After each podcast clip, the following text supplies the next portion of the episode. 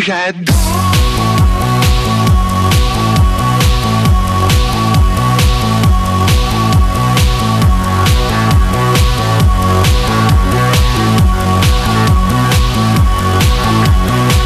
sé que este inicio de melodía a Elisa Beni le, hace subir la bilirrubina, se nos viene más arriba de lo que habitualmente está y más en el episodio de Yador de esta tarde. Querida Elisa, buenas tardes.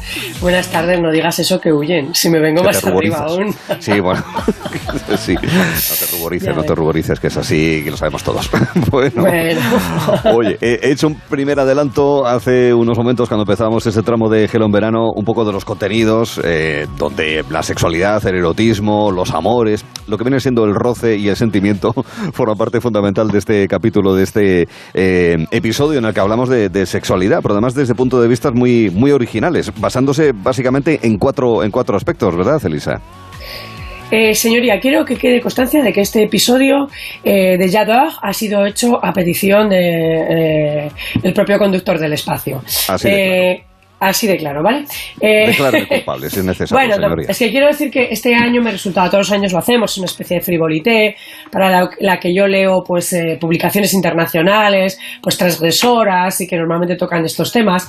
Y este año me parecía más complicado por el tema de la pandemia, pero mira, ya que Arturo tú te has empeñado en que no podíamos faltar a la tradición, pues me he dado cuenta que hasta los medios más transgresores han tenido que darle una vuelta a todo esto. Em, y y bueno, dado a esta conjunción de eros y zánatos que se han encontrado en, en nuestras vidas durante este año y medio, pues han tenido que reinventar esto de las tendencias y de los especiales sobre la sexualidad en el año 2021, eh, teniendo en cuenta o sin olvidar pues que hemos vivido un año en el que casi, o un año y medio en el que casi todos nos hemos eh, visto de cara a cara con nuestra propia mortalidad, es decir, con mm. nuestra propia posibilidad de morir, eh, con esos cuerpos que no solamente son cuerpos de placer o de hedonismo, sino también cuerpos de dolor y cuerpos que tienen una finitud con la enfermedad, en fin, de alguna manera eh, todo el mundo se ha tenido que reinventar y también las publicaciones que se dedican a, hablarnos ¿no? de estas nuevas tendencias en sexualidad. Así que veremos que todas tienen un punto que ver con, eh, esta cuestión o que, o que eh, son, tratan menos de temas hedonistas y más de temas a lo mejor un poco más reflexivos. Sí, o incluso, o incluso de, de, salud. Porque vamos a comenzar hablando, vas a empezar explicándonos cuestiones relativas a sexo en hospital, incluso tradiciones muy peculiares en algunos países eh, cercanos al nuestro, Lisa. Fíjate, si esta es una cosa que me ha parecido súper curiosa eh, y que no, no es una tendencia o una novedad de ahora mismo, eh, pero que y que realmente arranca de la Edad Media, pero que es una cosa muy, muy particular y que se ha visto plasmada eh, por los ojos de Gilles Tondini, un fotógrafo que ha acabado haciendo un libro de esto porque él considera que es una especie de patrimonio cultural este, exclusivo de Francia. Lo explico. Yo la primera vez que lo vi, lo vi en una serie que yo creo, no sé si hasta la emitían en film, nada, no sé decirte en qué, que, estaba situada en, en, un, en, un, hospital francés con unos jóvenes residentes, que sería el equivalente al MIR aquí, mm. y en el cual cuando ellos se reunían para comer o en la sala donde descansaban, se veían unos murales sexuales, unos frescos pintados, que a mí me resultaron muy chocantes. Y he tenido aquí que he descubierto, pues indagando en todo esto, que hay una tradición puramente francesa de frescos eróticos y pornográficos en las salas de los hospitales en las que descansan los internos, los MIR, ¿no? Los urgencistas. Y que realmente esto, esto se ha dado, se da en todos los hospitales franceses, en la mayor parte de los hospitales franceses. Y que se da desde la Edad Media, hay, desde 1900 al menos hay constancia de estos frescos que se renuevan con cada nueva llegada de los nuevos internos que encargan nuevos frescos pornográficos en los que algunos de los miembros del equipo aparecen retratados, ¿no? Y que deben tener una especie de, virtud catártica, por esto que digo de Leros y Zánatos, ¿no? del lugar donde se reúnen personas jóvenes que están totalmente sometidas a la presión de la muerte casi todos los días. Y es una cosa curiosísima, ¿no? Eh, Gilles Tondini lo ha recogido todo esto en, una, en un libro que se titula La imagen obscena eh, y él cree que había que guardarlo, en, eh, había que retratarlo. Esto lo ha tenido que conseguir, vamos, todo está oculto, son salas en las que el público no entra, ¿no? Mm. Eh, y lo ha tenido que conseguir porque habían empezado a borrar o han empezado a borrar algunos de ellos debido a un escándalo que hubo en 2015. Mm.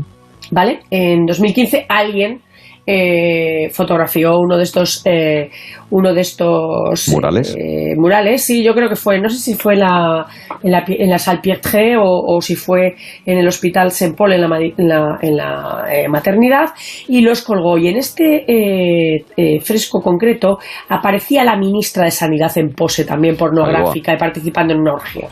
Cuando esto se vio eh, bueno, pues hubo ahí muchas presiones y ese mural desapareció. Entonces, en algunos hospitales, por, por miedo, están empezando a borrar murales que han estado allí desde hace más de 200 años, se han ido renovando, ¿no? Mm. Hay una página web que es la de una bueno, no sé si llama la institución, pero bueno, es el órgano que coordina estos murales, se llama Plaisir de Dieu, eh, y allí podéis ver las, las fotografías de los murales, de los frescos que orlan la mayor parte de las salas de, de, reposo de los MIR, de los internos de los hospitales de Francia. ¿no? Y hay algunas que tienen eh, muy buena factura, incluso pictórica, pero ya digo que todas entran, digamos, de, dentro de lo que podríamos considerar eh, pues más, más que erotismo, casi pornografía. ¿vale? y en algunas se autorretratan ellos, o sea, tienen, como digo, este componente catárquico entre eh, la muerte y el, y el Eros, em, y son curiosas de ver. Yo recomiendo verlas. Pero realmente no he tenido nunca noticia de que esto suceda en otro país que no haya sido Francia. Ya, sí, sí. Y es llamativo, es decir, está institucionalizado y no se plantea a nadie, oye, esto está bien, está mal. Bueno, se hace y se acepta como tradición, entiendo. Entonces, ya te digo que hay, un, hay una serie, hay una serie de, internistas francesa que yo creo que estaba funcionando muy bien, eh, no recuerdo ahora el título, donde se ve, claro, que donde ellos van todo el rato a comer o a descansar o donde se encuentran, mm. hay unas extrañas eh, para nosotros, ¿eh? A mí me chocó, unos extraños frescos eh, pornográficos, pero luego he descubierto, bueno, como os he dicho, que es algo que pasa en casi todos los hospitales franceses, es una tradición. Muy bien. Eso por un lado. Luego también hay un asunto que es muy llamativo porque uno podría llegar a pensar si esto da como para un libro. Un libro que se titula Fuentes y que aborda la eyaculación femenina, atención, en la antigua China y en la India. ¿Esto cómo es, Elisa? ¿Y cómo, por qué no iba a dar la eyaculación femenina para un libro? Pues a lo mejor. ¿Cuántos se han escrito sobre la eyaculación No soy especialista. ya, ya, pero no, digo porque, claro, también. Eh, vale, pues sí, es una cosa eh, que también me ha chocado, eh, porque quizá el skirting que muchos han conocido a través del, eh, porno, eh, presenta una realidad, bueno, no sé si realidad o no, yo he participado en debates en televisión donde nos preguntaban, pero bueno, esto del scripting, la eyaculación femenina existe o no existe. Y, bueno, pues Stephanie Henle, que es una eh, universitaria alemana, es curioso, ha escrito un libro que procede de una tesis que ella ha escrito, eh, que se llama Fuentes y que cuenta la historia de la eyaculación femenina en la antigua China y en la India. ¿Y por qué ha elegido esto? Pues porque ella la tesis que viene a mantener en, en toda su obra es que mientras que en la antigua China ya ha encontrado textos con más de 2.000 años de antigüedad donde se describe de una forma profusa la eyaculación femenina, los tipos de eyaculación femenina y donde se describe que en las relaciones sexuales de, de, esa China milenaria se buscaba ese fenómeno, eh, después se produce un fenómeno eh, posterior eh, que digamos que, hace un tabú sobre ese fenómeno, ¿no? y, tan tabú es que hoy en día en la sociedad occidental hay quien se pregunta si esto es verdad que existe, si cómo es, si por qué no lo sabemos, ¿no? la joven doctoranda alemana nos recuerda que si hoy en día que estamos a punto de llegar a Marte eh, porque tenemos ya nuestras sondas y hay quien está pensando en construir allí ciudades, como hablábamos el otro día. al principio, sí. Mm. Es decir, en una sociedad, perdón, con este tipo de, de evolución, se le dice a unos estudiantes de secundaria que dibujen Espera, tose tranquilamente. Eh, recuerdo que estamos en Jarro, que estamos con Elisa Beni, que quedan 14 minutos para llegar a las 6 de la tarde, que recuerdo que después de las 6 de la tarde eh, habrá un momento para el sorteo de la Champions League y que Elisa Beni sigue aquí con nosotros para hablarnos. Estaba a punto de morir, estaba a punto de morir por vosotros oyentes, pero bueno, para eso está el servicio sanitario de Gelo. Esto es, muy bien, mil gracias. Eh, entonces lo que, lo que sucede es que, que ella dice, ¿no? La Stephanie Herling, que escribió este libro, es la que viene a decir, si ahora mismo le dices a algunos estudiantes de secundaria o, a muchas personas adultas que dibujen la estructura total del clítoris femenino, incluida esa parte eh, oculta que tiene prácticamente el grosor de un pene, muy poca gente sería capaz de hacerlo. Entonces ya se pregunta en este libro, ¿y cómo hemos llegado desde la antigua China o las civilizaciones indias, hindús, en las que esto era un tema, eh, digamos, eh, no solamente conocido, sino, sino buscado y, que se reflejaba en sus libros, ¿cómo hemos llegado a que esto sea prácticamente una cosa oculta? Ella misma cita en el libro, fíjate, a un, eh, a un sesólogo español, Francisco Cabello, que ya en los años 90 hizo todo un tratado sobre la eyaculación femenina, mucho antes de que llegaran estas modas de ahora. O sea que también en eso fuimos pioneros, ¿no? En, mm. hacerlo. Y bien, ella lo que viene a reivindicar es eh, el conocimiento del cuerpo femenino, el conocimiento del placer femenino y la reivindicación, eh, bueno, de esta muestra del verdadero placer femenino que muchas mujeres incluso no saben si han tenido alguna vez o que si lo han tenido incluso ocultan. ¿Por qué? Porque les da vergüenza, porque es, es algo que les parece que no es normal, que a lo mejor les pasa solo a ellas y que por lo tanto, pues eh, bueno, se tiende a no hablar de ello. En este libro, en Fuentes, se habla largo y tendido de, este, de esta cuestión. Pues hablando también de la eyaculación femenina en este libro en Fuentes para abordarlo de una manera más natural, más normalizada, ¿no? Al margen de eh, cuestiones de orden cultural que en muchas ocasiones son las que determinan cómo se abordan muchos temas de la sexualidad. Luego también queremos hablar en estos tiempos en los que quien más que menos tiene algún medicamento cerca y tiene que recurrir a ello para tener la mejor eh, salud posible. Eh, se habla también del chemsex y esto puede haber supuesto especialmente problemas para ciertos colectivos y en concreto a la famosa noche de, Berlín. Explícanos esto, Elisa. Sí, bueno, también tiene que ver un poco con el tema de la pandemia, ¿no? Eh, he adoptado, he tomado las notas de un, del tema de Berlín, que Berlín es una de las ciudades más conocidas por su libertad, tanto eh, en, las, en las prácticas sexuales, a, través de sus famosos clubs y de su noche, de la noche berlinesa, como a través del, del consumo de, del consumo de... Oye, Dios mío, esto es tremendo, ¿eh? A través del que estamos teniendo no, no, no estoy a todo. Yo, yo estoy a vosotros, pero no sé, esto de teletrabajar. Eh, solo falta que se me cuele alguien por detrás y no lo veréis, pero en fin, estoy sola. Eh, haciendo el programa de sexo estoy sola. Que lo que quiero decir es que, a ver si me dejan es que eh, durante, la, durante la pandemia ha habido una parte de la comunidad gay eh, berlinesa que ha optado por la prudencia, pero sin embargo ha habido otra parte que eh, se ha lanzado totalmente a bueno, pues las, las fiestas, el Chemses, que son las fiestas de sexo multitudinario con drogas, sobre las cuales hasta se ha escrito una novela mm. situada en esta época, Chems, de John Zarka, en la que retrata este tipo de sexualidad.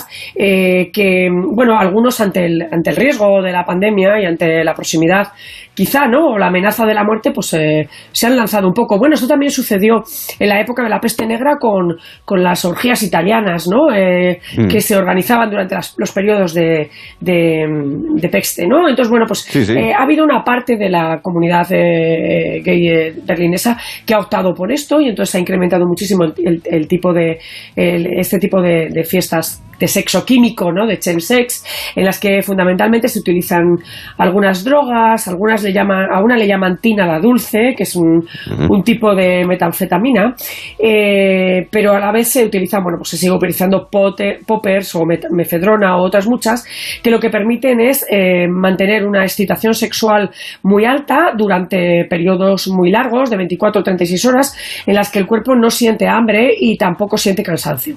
Y esto permite pues tener eh, orgías sexuales de muy larga duración entre muchos individuos, lo cual está produciendo también sus problemas de sus problemas eh, añadidos como pues eh, el tema de adicciones, suicidios, sobredosis, eh, contagios de enfermedades sexuales, porque durante la exposición a estas drogas eh, se tiene menos, menos precaución, desde luego o no se tiene o no se tiene ninguna, ¿no?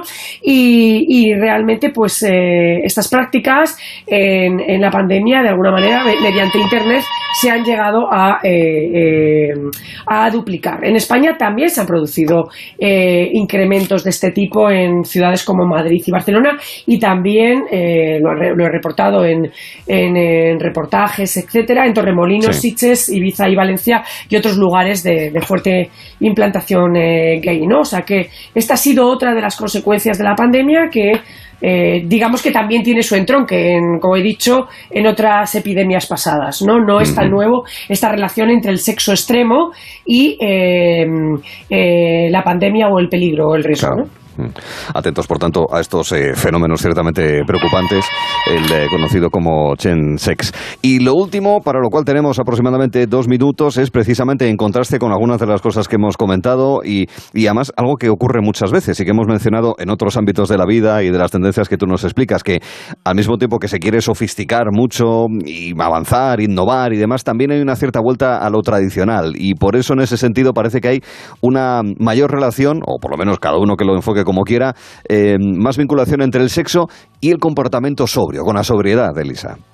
Sí, es curioso, pero también lo dan como nueva tendencia sexual. No sé si es que al final las nuevas tendencias es volver a lo antiguo o no lo sé, ¿no? Bueno, eh, eh, la relación entre el sexo y alcohol es una, relación eh, que no tiene ni siquiera por qué ser patológica, es decir, es una relación que es hasta cultural. O sea, quien no ha abierto una botella de champán como afrodisíaco, bueno, o, ha pensado que esto podía ayudar, porque ese, ese principio un poco desinhibidor al principio del alcohol, pues es verdad que tiene sus, sus relaciones. Estamos al cabo de la calle, es así. Claro, y, y, bueno, y hay encuestas que dicen que el 98% de los jóvenes, cuando tienen relaciones sexuales, las tienen después de haber estado pues de copas o de haber salido, etcétera, ¿no?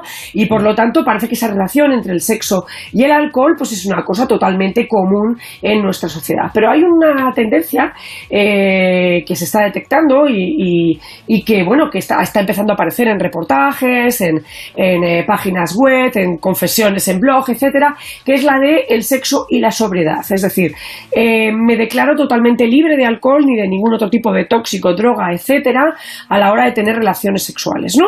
Lo cual significa que son relaciones sexuales en las que la excitación es la que uno pueda conseguir o la que el partener pueda lograr y en la que no hay otra desinhibición que la que tú seas capaz de proporcionarte. Y esto, bueno, pues ahora se plantea como tendencia, estoy segura que hay muchos oyentes que dicen, no, pues mira esa tendencia, yo la he practicado muchas yo, veces en mi vida, y no, lo sabía. Y no lo sabía. Bueno, pues eh, por eso digo que a veces las cosas son cíclicas, eh, avanzan a veces hacia, como hemos hablado antes, hacia extremos, eh, digamos, hasta de, de bacanal, ¿no?